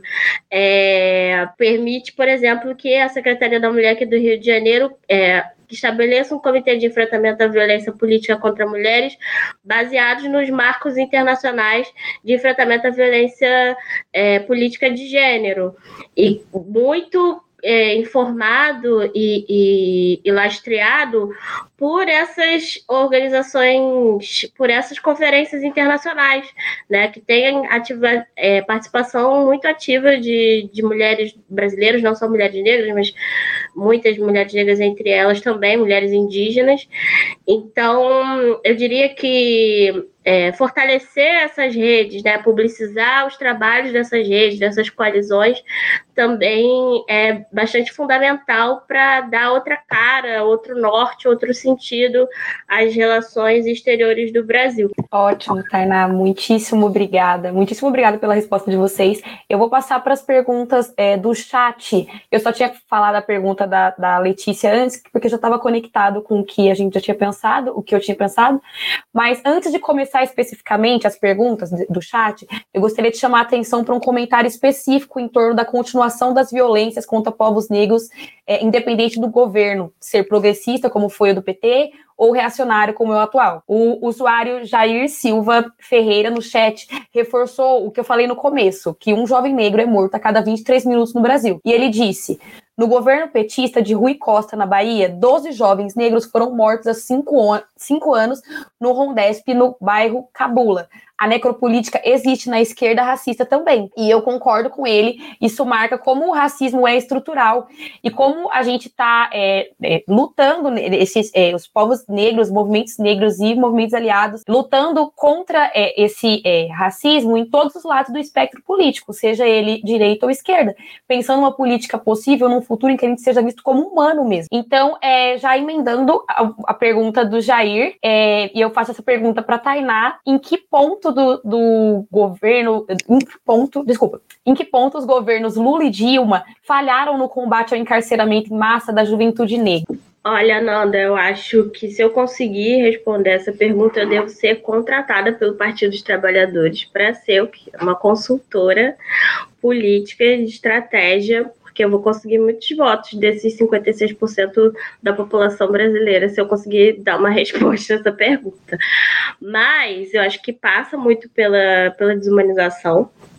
É, e por uma questão que a gente já falou aqui muitas vezes, mas que eu vou tentar nomear, que é essa visão de estar em acordo com os direitos humanos, isso tanto na esfera doméstica quanto internacional, no sentido do compliance. Então, vejam como eu respeito os direitos humanos e como sou um, um bom país para você, investidor externo, porque meus cidadãos têm direito a isso e aquilo e aquilo e aquilo outro. E, eventualmente, se acontece é, um episódio de violação de direito humano que repercute internacionalmente, eu adoto é, alguma medida, né, tenho algum, uma, alguma ação pontual é, para principalmente é, corrigir a, a, os efeitos negativos da repercussão que aquilo tem é, na, na, opinião pública. É, quando o que a gente está defendendo aqui é, na verdade, algo bem mais profundo, né? De, de repensar mesmo essa categoria direito humano e, e, e, esse humano, porque a gente entende que a garantia de direitos verdadeiramente universal dá outro sentido às relações que se estabelecem. É, entre os entes eh, federados, entre governos de outros países. É, e é isso que vai possibilitar com que a gente consiga né, o, o, responder a pergunta fundamental das relações internacionais sobre a manutenção da paz. O, o, o, que a gente vê hoje em relação ao encarceramento de pessoas negras no Brasil é uma tentativa de manutenção da paz pelo controle populacional, pelo controle social, né, pelo controle de um grupo específico, acreditando que é, a, a a pujança de vida dessas pessoas compromete a paz de alguma forma, né? Porque uma compreensão sobre o que é a vida, o que a vida deveria ser, é, que, que não se encaixa, né? Nos modos de vida dessa, dessas pessoas. E aí você tenta, de toda forma, conformar esse grupo esse grupo populacional a, a essa regra, a esse arcabouço jurídico institucional é, encarcerando.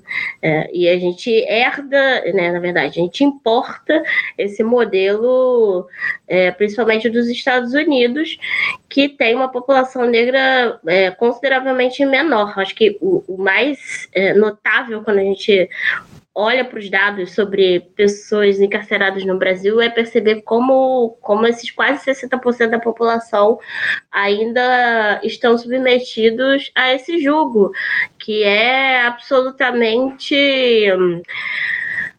Como eu diria, como eu posso dizer, é, é algo que parte de, de, um, de um princípio mesmo, é, de uma ideia equivocada sobre o que é ser humano, sobre o que é, é viver, sobre o que deve ou não ser um, um, um modelo e um estilo de vida. É, essa virada de chave, ela pode acontecer, e eu acredito que ela vai acontecer. É, há ainda espaço para radicalização no momento em que a gente vive, mas eu acho que há, na mesma medida, a compreensão de que é, só uma outra virada de 360 graus no sentido oposto nos possibilitará chegar a, a esse lugar que a gente está tá planejando e está desenhando aqui. Muitíssimo obrigada, Tainá. A gente ainda tem duas perguntas no, no chat, então eu vou passar uma para o professor Matheus e a outra para o Pablo. É, para o professor Matheus agora, a pergunta é do usuário Revolucionário Casual. O que esperar dos direitos humanos em relação à justiça climática nas próximas décadas, levando em conta o acesso à alimentação e à água e, ao, e o impacto das mudanças climáticas nas regiões equatoriais? É, revolucionário Casual, né? O nome do usuário. Revolucionário Casual é, quando você me pergunta, nos pergunta, né, o que esperar dos direitos humanos, é, dos direitos humanos a gente não tem muito o que esperar, porque eles são normas, né? É, talvez então tenhamos que pensar o que os grupos de direitos humanos, ou principalmente as vítimas que tiverem seus direitos violados, quais sejam eles forem, em virtude, por exemplo, do, do, levantamento do nível das águas, né, do aquecimento global, da mudança climática, farão. Né? Já existe uma discussão no âmbito internacional, não só internacional, mas principalmente no internacional, para a criação de categorias que deem conta. Então, por exemplo, pessoas que trabalham é, no âmbito do refúgio, já se fala hoje em refugiado ambiental. Né? Nas disputas políticas, na academia, na sociedade civil, já se mobiliza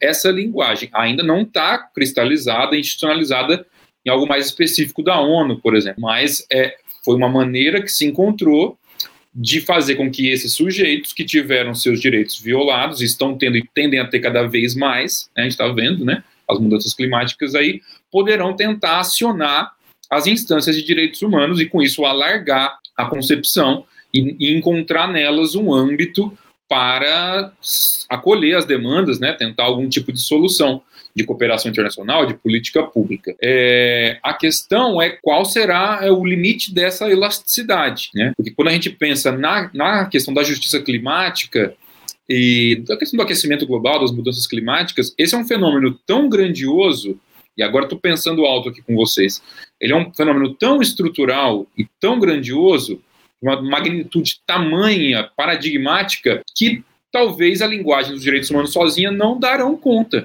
Precisaremos realmente de novas linguagens associadas ou de instâncias institucionais novas é, que deem conta, ou que façam um casamento entre, entre temas que ainda não estão muito bem regulamentados.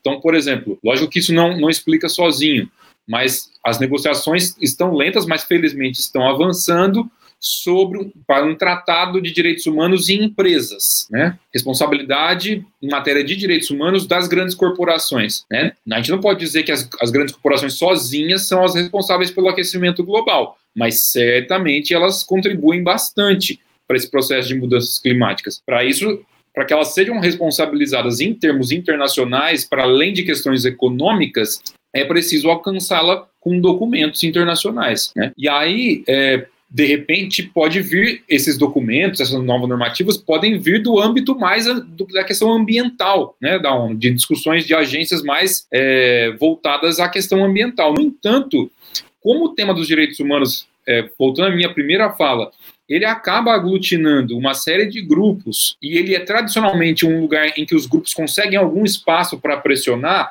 que é bastante possível, então, tentando responder sua pergunta, que essa linguagem seja acionada, que os sujeitos desse campo acolham essas demandas, e eu acho que a Agenda 2030 da ONU tenta trazer isso, ainda que não de maneira completamente satisfatória, mas já é uma tentativa de promoção de diálogo entre uma grande esfera de direitos humanos de um lado e uma outra grande esfera de desenvolvimento, que se conectam pelo respeito ao planeta, porque senão a gente vai acabar com ele. Então, acho que a gente vai ver crescentemente os grupos, os repertórios, as estratégias, as táticas dos grupos ambientais se conectar com os grupos de direitos humanos. Esse é o meu futurismo aqui com você. Obrigada, Matheus.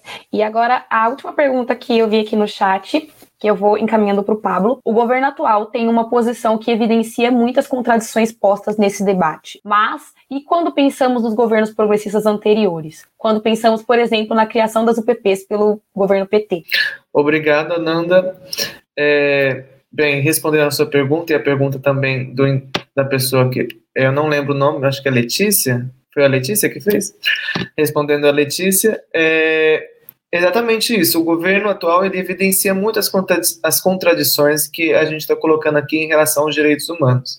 E tanto na minha, na minha pesquisa, na minha fala, como na fala das outras pessoas aqui que passaram, é clara a ressignificação do termo de direitos humanos pelo governo atual, a tentativa de se construir que é, os direitos humanos seja visto como um direito é, em específico de liberdade, um direito em específico sobre é, direitos civis e de que, é, mas que ao mesmo tempo os governos anteriores não é, é não é possível, não é não é possível você fechar os olhos para as falhas dos governos anteriores e falar que é, antes disso estava tudo bem, de que esse era um, um caminho perfeito e de que agora tudo se retrocedeu. Na verdade, é, a luta é sempre contínua, é, nunca se mesmo nos governos progressistas, a gente teve falhas muito grandes, em específico, por exemplo, como já apontou do plano da Juventude Viva, que apesar dos grandes avanços, a gente teve é, várias especificações assim que não foram tão alinhadas quanto a gente esperava desses governos. É, muitas das populações que votaram nos, naqueles governos, elas é, esperavam um certo tipo de comportamento, um certo tipo de comprometimento também com os grupos minoritários e que esse comprometimento ele no início digamos digamos que no início ele foi tentando se estabelecer mas que após isso é, foi colocando de lado esquecido. E em específico sobre as UPPs do governo PT é, da criação das UPPs pelo governo do PT eu não sou do especificamente do Rio de Janeiro é, mas isso a criação da, das UPPs ela mudou drasticamente o cenário da, de vida de diversas populações no Rio de Janeiro. É, existem várias críticas sobre essa sobre é, esse mecanismo de UPP, e em específico também depois com a intervenção militar em 2018. Foi 2018, a gente tem que já era já com o golpe do Temer é, estabelecido. Então, o cenário muda ainda mais drasticamente. É, o que a gente pode pensar sobre esses governos anteriores em relação aos direitos humanos? E pensando também em relações internacionais, que é o tema aqui desse debate, é que não se adianta estudar relações internacionais e direitos humanos apenas nos tratados internacionais e apenas no que se é falado pelos presidentes é, seja nas conferências internacionais, no debate inicial da ONU, ou então em outro espaço de atuação presidencial do governo executivo em relação aos direitos humanos, porque é, o que se acontece dos direitos humanos no cenário doméstico, ele é imprescindível também para essa análise. Então, é, mesmo que os estados possam ter uma atuação é, relevante no cenário multilateral de concertação de diálogo, de concertação de normas internacionais que protejam, promovem, garantem os direitos humanos e que é, o acesso aos direitos humanos também, é, evidentemente é necessário também analisar como que a situação na sociedade civil se mantém. Então, por, por mais que a gente tenha diversos avanços em relação às conquistas de direitos humanos nos governos progressistas, é, em relação aos direitos da mulher, com a lei da Maria da Penha também, a gente tem diversos é, retrocessos também mesmo em outros governos. Então, não é possível, não é, a gente não se pode falar que houve apenas avanços nos governos progressistas e que esse retrocesso é um, um retrocesso de 2018, 2017 para frente. É, acho que eu espero ter respondido a pergunta. Ótimo, Pablo, muito obrigada. Então, é como não temos mais perguntas no chat, eu já vou encaminhando para a finalização e encaminho a fala agora para o professor Matheus para fazer suas considerações finais, por favor. Bom, acho que eu posso iniciar minhas considerações finais é, agradecendo o convite da Ananda, do Polo da Diplomacia para a Democracia, do programa Renascença, programa tão bem-vindo nesse nosso contexto tão áspero, né, muitas vezes sem horizonte. É, cumprimentar o Pablo e a Tainá pelo debate, aprendi pra caramba. É, fico muito feliz, como já disse, de ver uma geração bastante jovem, mas muito sofisticada intelectualmente e comprometida, colocando a cara, né, colocando suas pesquisas e suas vivências para ser discutida publicamente. Isso inclui também a agenda de pesquisa da Ananda. Ela está aqui toda mediadora, mas a Ananda também tem muito a dizer sobre isso. Né? Então, é, primeiro, acho que o meu primeiro ponto é esse. Meu segundo ponto é dizer que eu concordo com cumprimentar pelas perguntas também. Gostei bastante das perguntas vindas do chat, agudas, que nos obrigam a falar de coisas complexas como elas são. É, e nesse sentido, acho que nenhum governo que a gente teve no Brasil, talvez nenhum no mundo, mas nenhum no Brasil, nem aqueles que eventualmente despertaram mais esperança, a gente pode dizer que foi plenamente comprometido com direitos humanos, especialmente se a gente pensar na questão racial e na questão indígena. Né?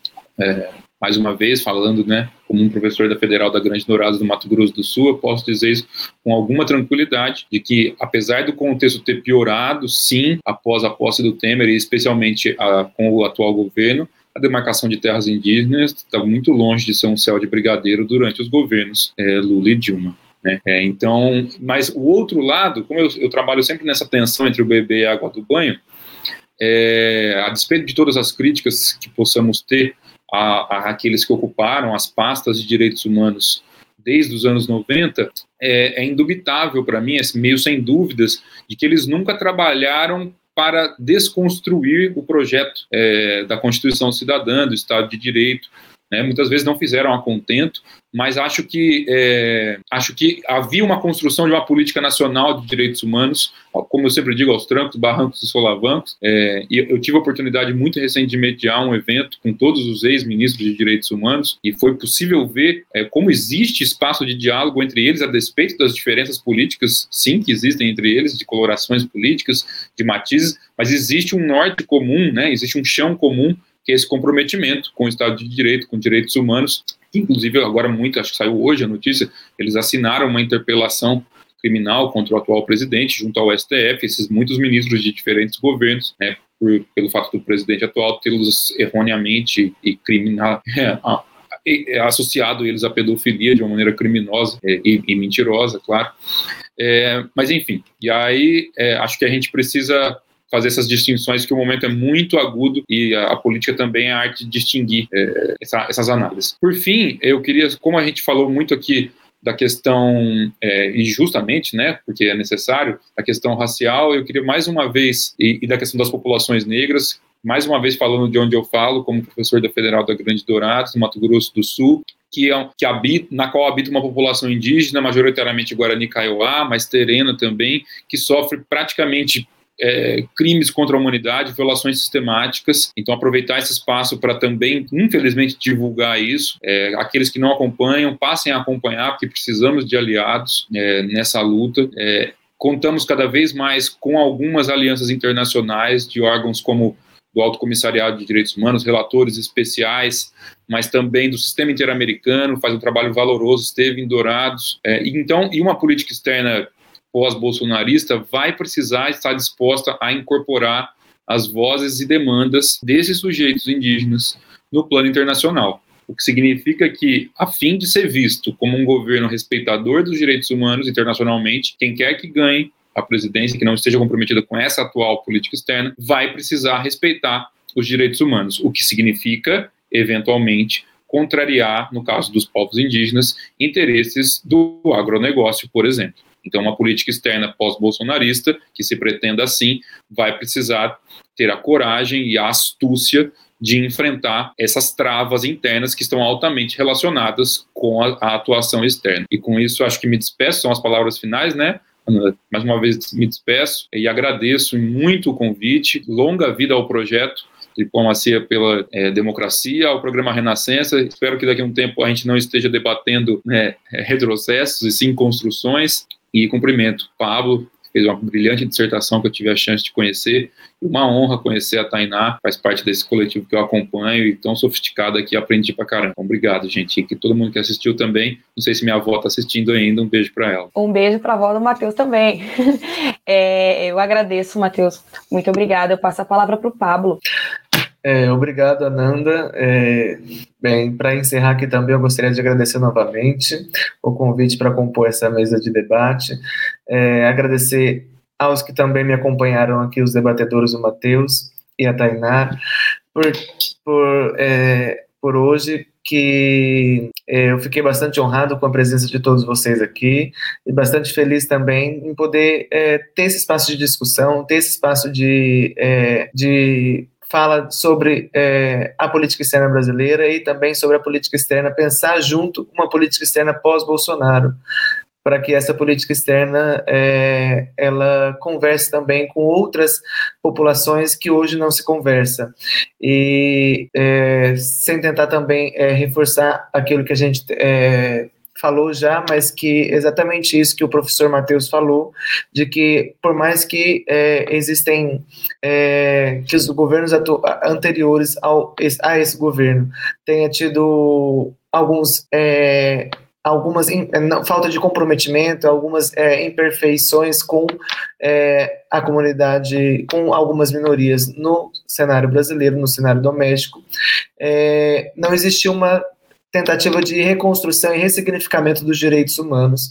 E já se, isso já se tinha como dado de importância e relevância para o debate é, da diplomacia mesmo, para o debate dos diplomatas, e de que já se, era algo como já estabelecido. E hoje a gente vê um passo totalmente contrário a isso. E que, que se a gente pensa para uma política pós-Bolsonaro, que essa política seja uma política externa mais plural, que essa política externa ela consiga observar as diferentes realidades que hoje compõem o Brasil. É, eu gostaria de agradecer a todos aqui presentes, aos que ainda nos ouvem, e é isso, eu passo minha palavra para a Nanda também. Obrigada, Pablo. Eu passo a palavra para a Tainá agora. Bom, primeiramente, obrigada, avó do Matheus, pela audiência.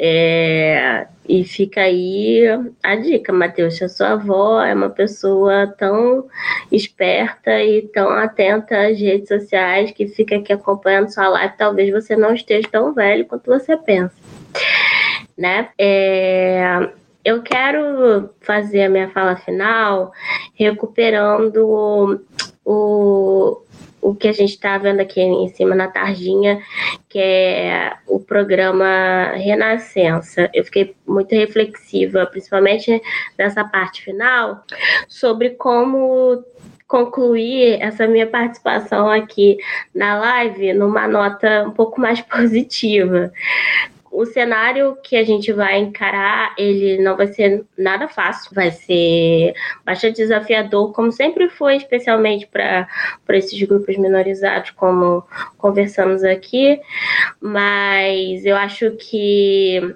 há muitas chances sim de que a esperança vença o medo, desde que orientada é, por, pelos princípios que a gente colocou aqui, né? Então, seja quem for que vier é, assumir a presidência do Brasil e, e, que tiver essa missão de reordenar, né, recolocar no eixo aí a diplomacia brasileira, que o faça é, com um novo norte. E aí eu queria deixar como frase inspiracional uma frase de uma autora afrofuturista.